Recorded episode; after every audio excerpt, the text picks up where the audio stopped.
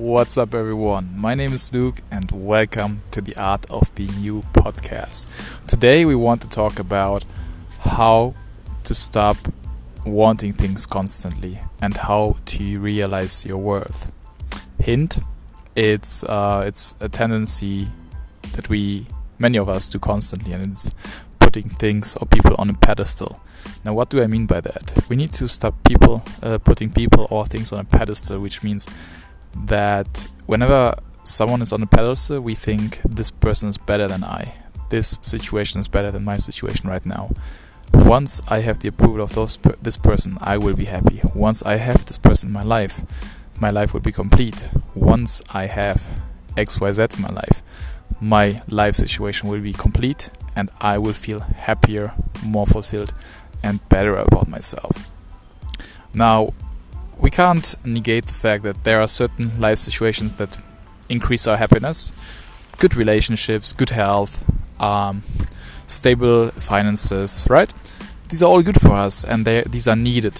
However, our need for those things to find to feel happy is what keeps us away from feeling happy. I repeat it again.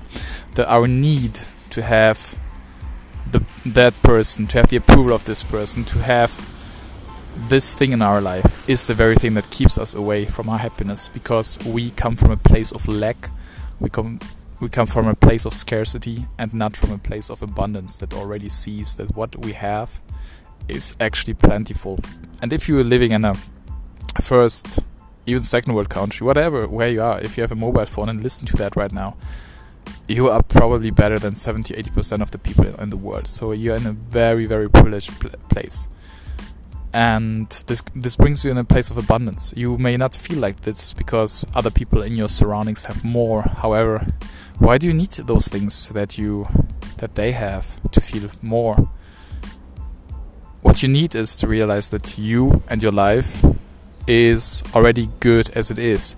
To feel complete but not finished. To be to realize that you are valuable without the approval of other people, without the need to have the relationships, the money, the travels, and stuff. You are already complete, but you are not finished. And that's why you go after what you want to experience in your life, but you are not dependent on that. You stop putting people, uh, people and things on a pedestal, and instead see them on an equal level as you are. They are okay, you are okay the situation right there is okay, and the situation you are right now in is also okay. And this brings you more back to your natural state of worthiness, seeing the value of your life right now, the situation of your life right now, and also yourself. And the less you put people and things on a pedestal, the more you will realize that you and life as it is is actually pr pretty fucking dope right?